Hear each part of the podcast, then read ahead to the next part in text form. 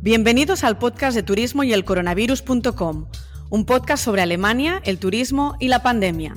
Un proyecto que surgió de la crisis sanitaria para inspirar, aprender y compartir charlas con grandes personas y grandes profesionales. En el podcast de hoy hablaremos del turismo, pero en la universidad. Nos acompaña el director y profesor de la Escuela Universitaria de Hotelería y Turismo CET de la Universidad de Barcelona. Él se llama José Antonio Pérez Aranda Canela. Más de 23 años vinculado con el turismo, el mundo universitario y la docencia. Con seguridad, uno de los mejores ejemplos para hablarnos de la carrera de turismo, su evolución a lo largo de los años y las consecuencias que se han visto reflejadas con la pandemia del coronavirus. Al mismo tiempo, oiremos sobre las oportunidades que nos ha brindado esta crisis para tratar más profundamente temas como la sostenibilidad y el RSE, para todos los oyentes, RS es la responsabilidad social empresarial, uno de los temas que han acompañado varios años a José Antonio para la realización de su tesis doctoral, con la que le otorgaron en 2017 el premio a la mejor tesis doctoral por la red de cátedras Santander. Hola José Antonio, muy buenas tardes y ante todo muchas gracias por dedicarnos tu tiempo y este espacio en el podcast de Turismo y el Coronavirus. ¿Qué tal? ¿Cómo estás? Pues muy bien, con energías renovadas después del descanso navideño. Aún, aún duran. Bien hecho, bien hecho. José Antonio, yo soy de la generación Y o buscando un sinónimo, la generación de los millennials, nacidos a partir del 81.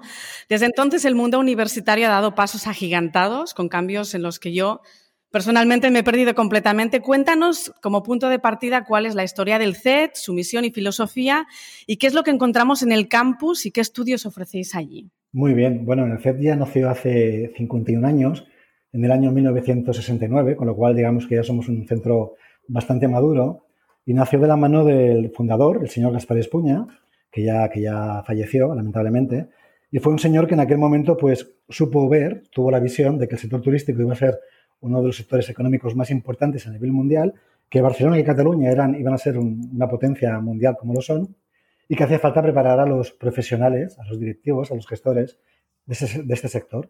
Y creó una, pequeña escuela que hoy en día pues, ha convertido, si me permites decirlo con orgullo, en una de las más importantes eh, a nivel internacional, y especialmente a nivel estatal y, en, la cuenca mediterránea.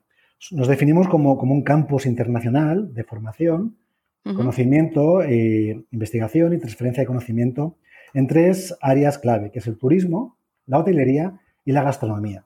Y además somos únicos porque en este campus tenemos empresas propias, tenemos un hotel, un hotel, el Hotel Alimara de cuatro estrellas, tenemos una residencia de estudiantes que está aquí en el campus Mundet, al lado de, bueno, sí, en el campus Mundet, de donde está la parte de pedagogía de la propia Universidad de Barcelona. Tenemos restaurantes, tenemos una consultoría turística, tenemos, eh, en fin, diferentes empresas que hacen que no solamente seamos formadores, sino también expertos en turismo, en, gestor en gestores del turismo, porque vivimos en primera persona su transformación.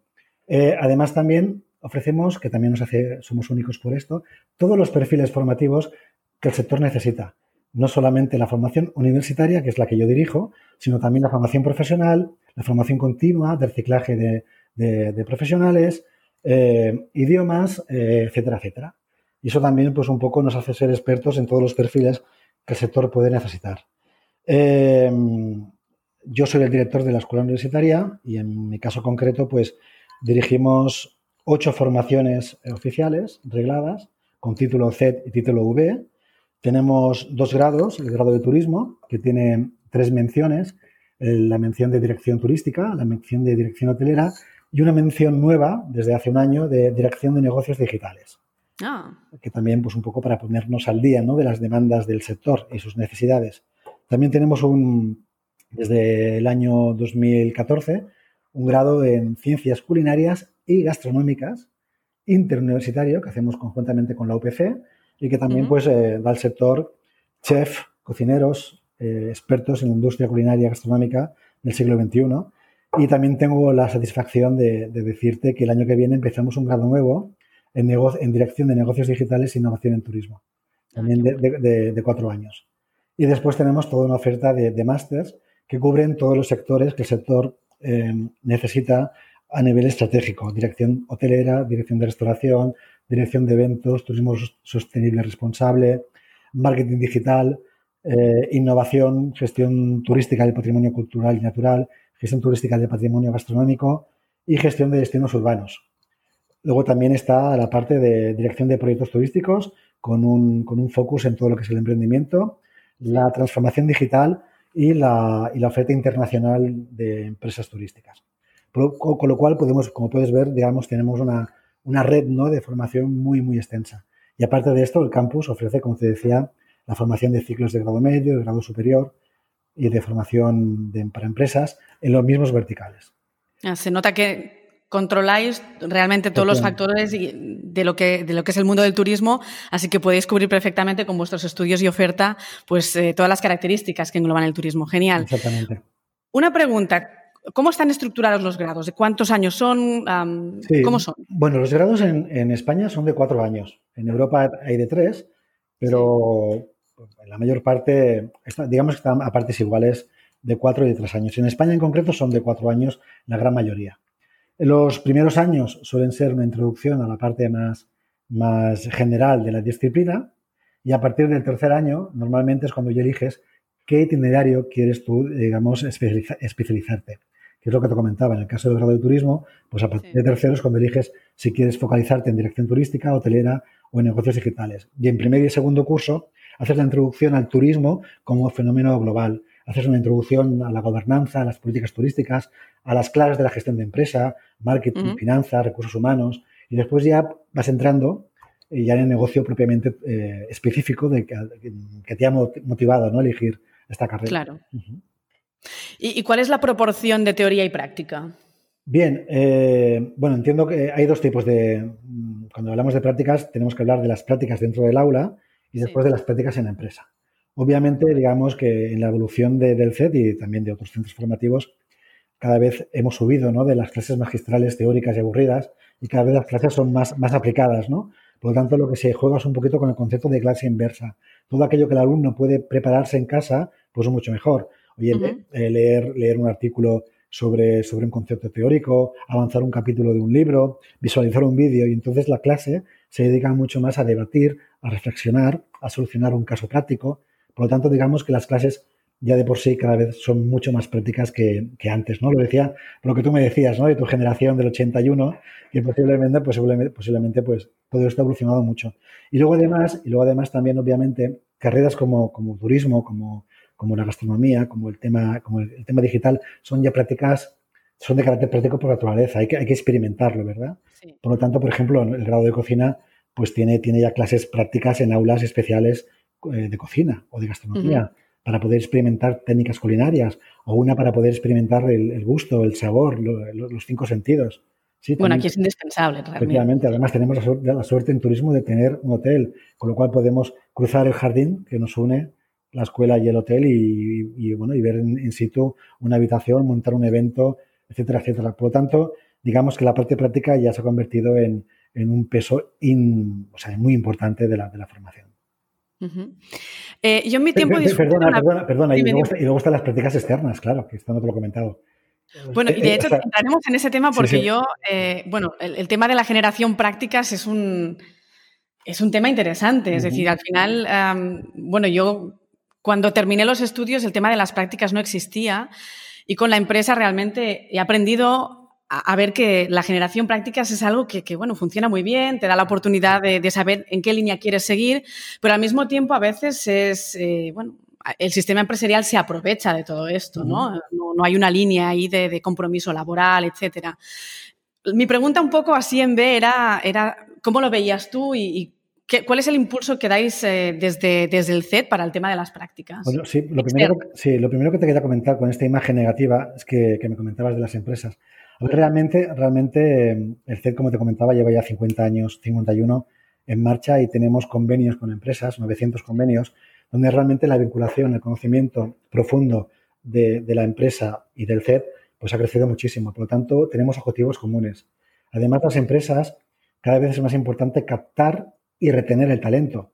Una, empresa hoy en día, para poder sobrevivir, tiene que tener un equipo humano muy comprometido con, la, con, con los objetivos de la empresa. Por lo tanto, eh, tenemos un reto común, ¿no? De, nosotros de, formar a los mejores profesionales y la empresa de saber enamorarlos para que se queden con la, en, el proyecto empresarial. Por tanto, por ahí eso se ha, se ha ganado bastante.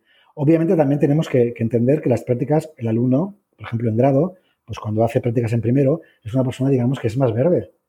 Por lo tanto, por lo tanto pues obviamente, pues va a trabajar competencias como el trabajo en equipo, saber, saber trabajar en un contexto real, tener los primeros encuentros con clientes agradables y desagradables. Por tanto, ahí siempre hay un viaje experiencial, pero al final en cuarto curso el alumno tiene la, tiene la oportunidad de aplicar los conocimientos de gestión que, aprende con el grado. Por lo tanto, eh, las prácticas se han convertido, como tú decías, en un elemento básico de crecimiento personal y desarrollo de las competencias clave. Y las empresas cada vez están más comprometidas con, con este proyecto. ¿no? Bueno, yo creo que es importante, ¿no? Porque al final generas un buen clima y lo que quieren las empresas es estabilidad, ¿no? Independientemente de los recursos económicos que, tengan. Sí, además tenemos, a nivel curricular obligatorio, en los grados tenemos dos prácticas, dos periodos, que son normalmente en segundo y en tercero, que son unas 250 horas, nueve créditos, en el caso de grado de turismo, y que eso equivale pues a tres, cuatro meses a media jornada. Por lo tanto, el estudiante está en el CEP por la, por la mañana o por la tarde y el resto de la jornada lo hace en el, en el, en el hotel, en la empresa digital, en, donde sea, ¿no? Eh, pero es que además los estudiantes tienen a su disposición la oportunidad de hacer prácticas extracurriculares, voluntarias, que también están recogidas en el marco legal. Y ahí pueden hacer hasta 900 horas. Y realmente los alumnos de hoy en día tienen tanta iniciativa que es que no paran de hacer, prácticas, porque comprenden esta necesidad de, de, crecer a nivel profesional y de avanzar experiencia para cuando terminen realmente la, las prácticas, la carrera, pues puedan tener certeza de a qué se quieren dedicar a nivel laboral. Dicho esto, permítame decirte que, los estudiantes de turismo, cuando acaban, trabajan al 100%. O sea, quien no quiere trabajar es porque no quiere. Bueno, hagamos el paréntesis de la pandemia, obviamente. Ya, bueno, obviamente, ¿eh? eso, ¿eh? obviamente. ¿eh? Que tengamos que ver con la pandemia. Pero bueno, pero va a volver, va a volver esto, va a volver y estamos en un lapsus, ¿no? Exacto. Antes te, que, te quería comentar el tema de, las becas Erasmus. ¿no? Yo, por ejemplo, en mi carrera hice un Erasmus, eh, que es un intercambio entre universidades. Aunque no da mucho soporte económico, pues te da la opción de, que tus, tus, estudios sean reconocidos eh, en el extranjero, que puedas enriquecer idiomas, tener experiencia pues, fuera de casa, interactuar con decenas de culturas. Imagino que sigue existiendo ese programa de Erasmus o que hay becas similares que pueden aplicar los, estudiantes. Cuéntanos si hay una versión virtual, qué son las opciones que existen hoy en día para los estudiantes. Realmente, realmente, eh, el tema de la movilidad internacional se ha convertido en un requisito también obligatorio que tenemos que tener en la formación turística y en general también. Los alumnos quieren experimentar esta, quieren experimentar en primera persona esta, esta movilidad. Por lo tanto, eh, el Erasmus es una de las vías, como tú has dicho, que, se, que se, se, engloba dentro de lo que es el espacio europeo, pero también están los convenios bilaterales que cada centro universitario tiene a nivel internacional y que también, también permiten esta movilidad.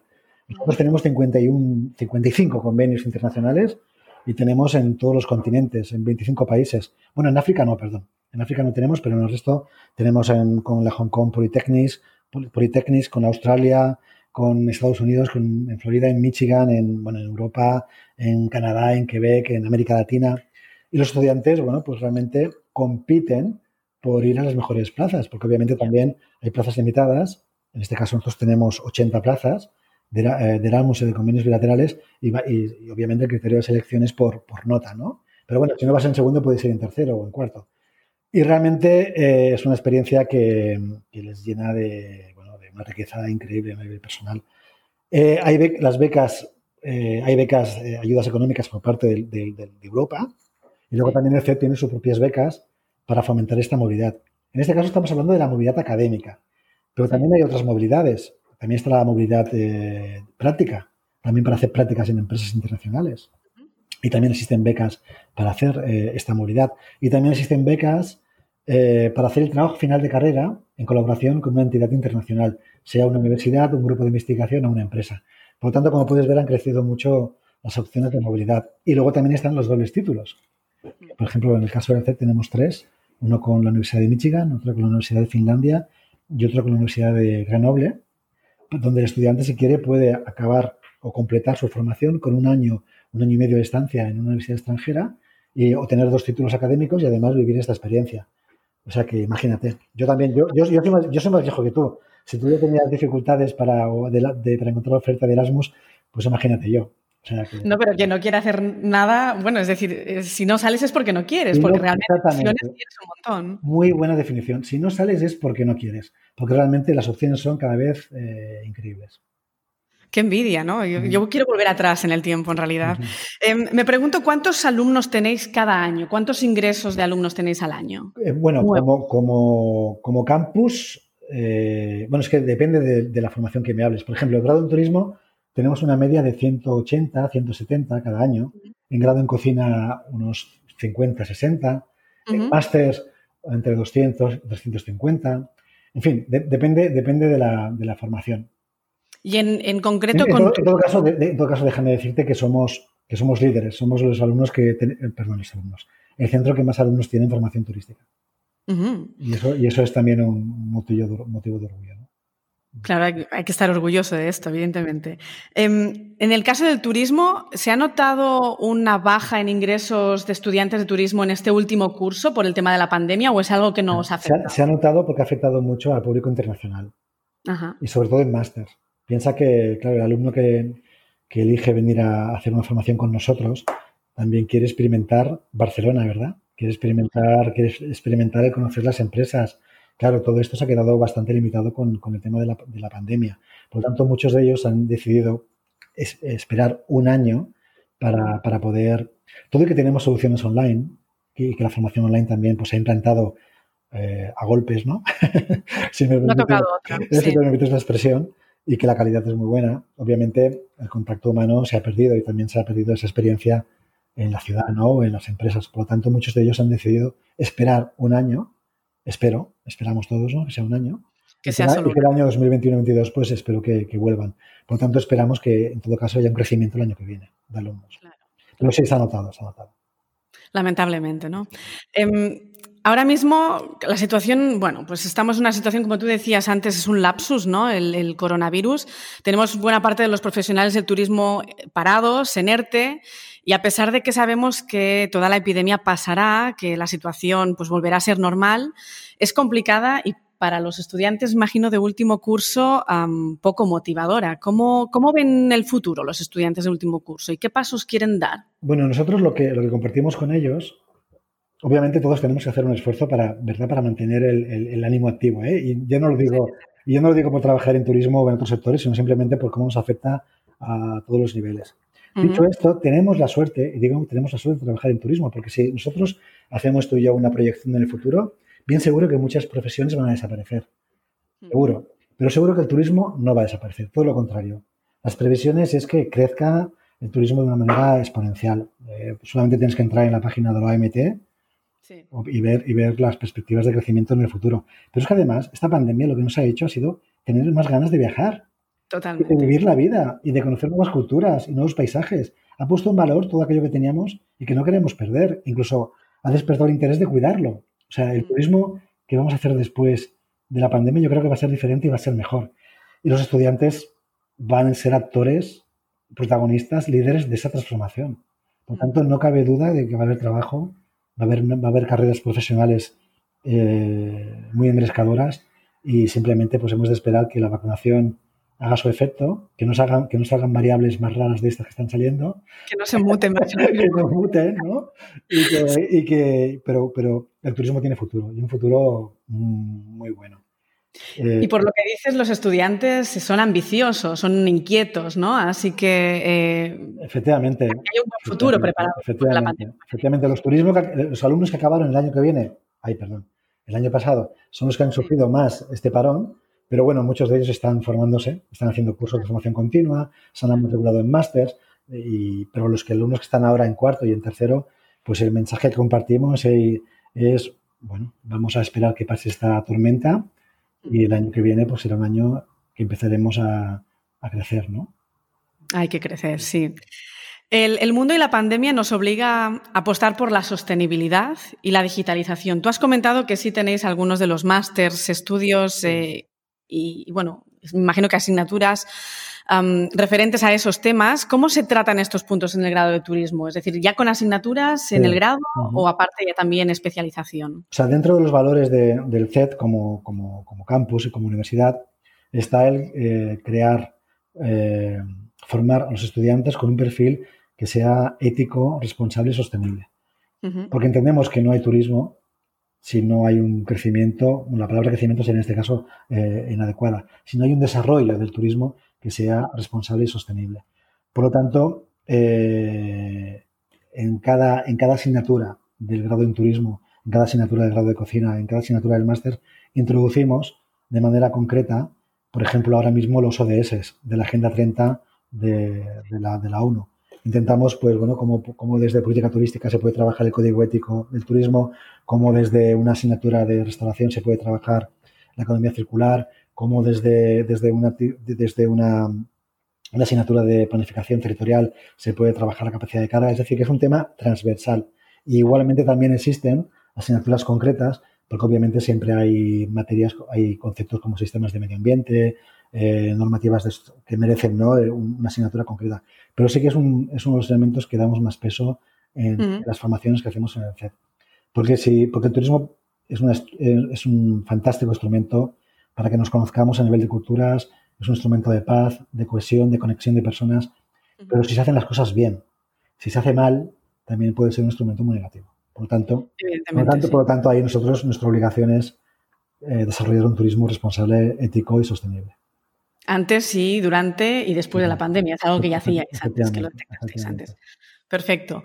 Em, en, tu tesis doctoral trataste la RSE, que eh, es eh, la responsabilidad social empresarial, en, una ponencia que oí eh, tuya decías que habías hecho ese tema porque hasta entonces había pocos estudios que preguntasen al turista si determinaban su decisión de compra por el comportamiento de la empresa turística, es decir, su comportamiento respecto a la implicación en aspectos éticos, filantrópicos o incluso ambientales. Eh, ¿Puedes definir a la audiencia qué significa este RSE, quizás poniendo algún ejemplo? Sí, la RSE es el compromiso voluntario que tienen las empresas para, para comprometerse en hacer el bien, en ser éticos. Básicamente ese es el titular. Es decir, que cualquier actividad de la empresa no afecte de ninguna manera a ningún grupo de interés de la empresa, al entorno donde está ubicada, que de alguna manera contribuye con el bienestar de la sociedad. O sea que básicamente es hacer el bien, no hacer el mal. O sea, es así de sencillo. Y hay diferentes dimensiones. Está la dimensión ambiental, que obviamente es la más fácil de entender, es no impactar en el medio ambiente. Aquí hablamos de reciclaje, de ahorro energético, ¿sí? ¿Verdad? Esta es muy sencilla de entender. Está, sin embargo, la dimensión económica, que esta es un poquito más complicada de entender, porque una empresa, si queremos hacer el bienestar de la sociedad, de crear empleo. Y para crear empleo tiene que ser, tiene que estar bien gestionada. Por lo tanto, la dimensión económica de la RSE es asegurar que la empresa es sostenible también a nivel económico, que es responsable, que, es, que no toma decisiones erróneas. Entonces, por aquí tiene que apostar por innovar, por investigar, por, por ponerse al día en temas digitales. O sea, que, no solamente el RSE es un tema filantrópico, sino un tema de ambiental, también hay un compromiso de decir, voy a generar empleo, voy a asegurar el pan a las familias que trabajan con, nosotros. ¿Me explico? Por lo tanto, ahí también en ese sentido eh, es importante la RSE. También está la filantrópica. La filantrópica es voy a revertir parte de los beneficios que yo he generado en, mejorar mi entorno. Donaciones, ¿no? ayuda a, públicos desfavorecidos, eh, soporte a actividades deportivas, etcétera, etcétera, ¿no? ¿Sí? Y luego está la ética, la ética que es respetar los derechos humanos del trabajador, de los clientes, no abusar, precios justos, políticas comerciales no abusivas. Básicamente es eso. Y, si quieres ver, y bueno, y ejemplos, afortunadamente, tan solo que vayas a cualquier empresa líder en turismo, tanto a nivel turístico como hotelero, vas a ver que existen memorias en la página web donde puedes hacer clicar y vas a ver toda una batería de, de, acciones que hacen. Esto hace 10 años no, existía, no, existía y ahora, sin embargo, podemos, podemos sacar pecho de que el sector turístico en Cataluña y en España es un referente. Sí, de hecho lo comentabas, ¿no? Que los hoteles precisamente españoles eh, podían estar orgullosos porque realmente eran muy proactivos en ese tema. ¿Qué crees que nos hace diferentes los españoles? ¿Por, ¿Quizás porque entendemos muy bien el servicio al cliente? O... Pues yo creo que desde el año 92, que ya ha llovido mucho, España ha entendido también el papel que tiene en liderar el, desarrollo turístico a nivel internacional. No olvidemos que España es el segundo país a, nivel, de turístico, de, ingresos turísticos, tanto a nivel económico como a nivel, a nivel de, personas, ¿no? Por tanto, tenemos también la obligación de, marcar las pautas de crecimiento. Somos también exportadores de profesionales. nuestros alumnos están en todo el mundo ocupando cargos de responsabilidad. Entonces, eh, desde los gobiernos, desde la administración, tanto local, autonómica como, estatal, ya con el plan ICTE, con, en Cataluña con el distintivo de garantía ambiental, eh, Europa con, el EMAS eh, o, el mundo con la ISO 14001, han implantado estas políticas. Y España, con la voluntad de ser competitivos y de mantener ese, ese nivel de, exigencia que el cliente pide, tenía, porque claro, estaban, digamos que eh, España también es un país maduro, sólido eh, en temas turísticos y están estaban saliendo países emergentes eh, como el mar Adriático, ¿no? Croacia o Turquía o, Marruecos o otros países. Entonces, nosotros ¿qué tenemos que dar? Tenemos que dar servicio, tenemos que dar calidad y tenemos que dar compromiso ambiental. Porque el cliente, hay un segmento de cliente al alza que valora esto. Entonces ahí los hoteles y las empresas han ido apostando por este tema desde un punto de vista de compromiso, pero también desde un punto de vista de, de inteligencia, ¿no? Si quiero mantener y felicitar a mis clientes, voy a hacer las cosas bien, ¿no? Exacto, sí, yo creo que es, casi necesario, ¿no? También, pero sobre todo tiene que salir de dentro, que no sea solamente una, estrategia de marketing, por ejemplo, ¿no? de todas formas, la decisión de compra a veces o, casi siempre va determinada por el precio, ¿no? En el primer lugar. Eh, luego tú en tu ponencia de Fitur, por ejemplo, comentabas eh, también la calidad, la ubicación en el caso de un hotel, que quizás en, la cuarta posición estaba mm, la RSE. ¿Puede ser que esto cambie un poquito después de la pandemia? Sí, yo tengo la esperanza de que, de que sí. O sea, efectivamente, si somos sinceros, como tú comentas, el cliente elige el, hotel por estas variables que acabas de decir, precio y ubicación, sobre todo. Es la principal, ¿no? Después la calidad. Pero el tema ambiental el segmento de personas que lo, que lo piden es mayor y además es mayor desde el punto de vista de, delante de una oferta que vale igual, la misma categoría, en la misma ubicación, pues me quedo con la que más me, está en consonancia con mi forma de ser, con mi filosofía de vida. Y en ese sentido es donde las empresas están haciendo esfuerzos por decir, hey, yo tengo políticas ambientales, yo estoy comprometido con reducir mi huella de carbono, yo tengo en este hotel eh, un sistema de, medio ambiente certificado a nivel internacional. Y en este sentido, sí que cada vez los esfuerzos de comunicación hacia el exterior para poder distinguirse son mayores. Y el segmento de clientes que compran este tipo de, apuestas también va, va increciendo. Eh, son generalmente personas más mayores que los jóvenes, pero también yo creo que después de la pandemia los jóvenes también están cada vez más sensibilizados. Por lo tanto, yo creo que aquí van a cambiar las cosas. Yo, confío en que pueda haber un cambio, sinceramente, porque al final la pandemia nos ha enseñado a valorar todo lo que no podemos disfrutar y cuando digo valorar no es, pegarnos el gran viaje, sino valorar pues la parte social, ¿no? Nuestro entorno, la parte natural, ambiental, es decir, si todo se va a la nada, no, ganamos. Y ya, y ya nos molesta ver comportamientos que no son ambientales dentro de un establecimiento. Mm. Si vemos, alguna, si vemos que nos dan botellas de plástico Mm. de, usar y tirar, ¿no? Perdona, que, o sea, no, Por lo tanto, ahí, entonces el cliente en ese sentido cada vez es más exigente. Y la variable, la variable ambiental se convierte en algo eh, cada vez más implícito dentro, dentro de, la, mm. oferta. ¿Sí? Igual, que no dices que la habitación esté limpia, que, ¿no? que, huela bien y que tenga una televisión, pues cada vez más el tema ambiental está ahí dentro. Ya no, te lo piden, pero lo exigen. Mm, si vas dentro, entras en una habitación y ya no ves que existen políticas ambientales, dices, ostras, qué, mal, ¿no? Sí, sí, sí. No te sientes a gusto en esa experiencia que estás viviendo. ¿no? Mm. Y pues, si por contra ves que, está haciendo, que ese, que ese, establecimiento está comprometido con su entorno, que está, que está ayudando a, algún, a, ¿no? a los jóvenes de, esa población pues, a formarse, etcétera, etcétera, pues te sientes comprometido y que estás participando de una, de una causa trascendental, ¿no? Justa. Claro, claro. Un poco para finalizar, ¿qué tres palabras escogerías para definir el turismo? Ostras, eh, tres, solamente tres. me, lo, pones, difícil, ¿eh? Bueno, yo, yo diría, eh, si, me permites verbos en lugar de palabras, diría viajar, vivir y ser felices. Yo diría, Felicidad. diría, estas tres. pasión también. Vamos a ponerle pasión. Bueno, emoción, pasión, experiencias, felicidad. El turismo es eso. Si el turismo es, ¿verdad?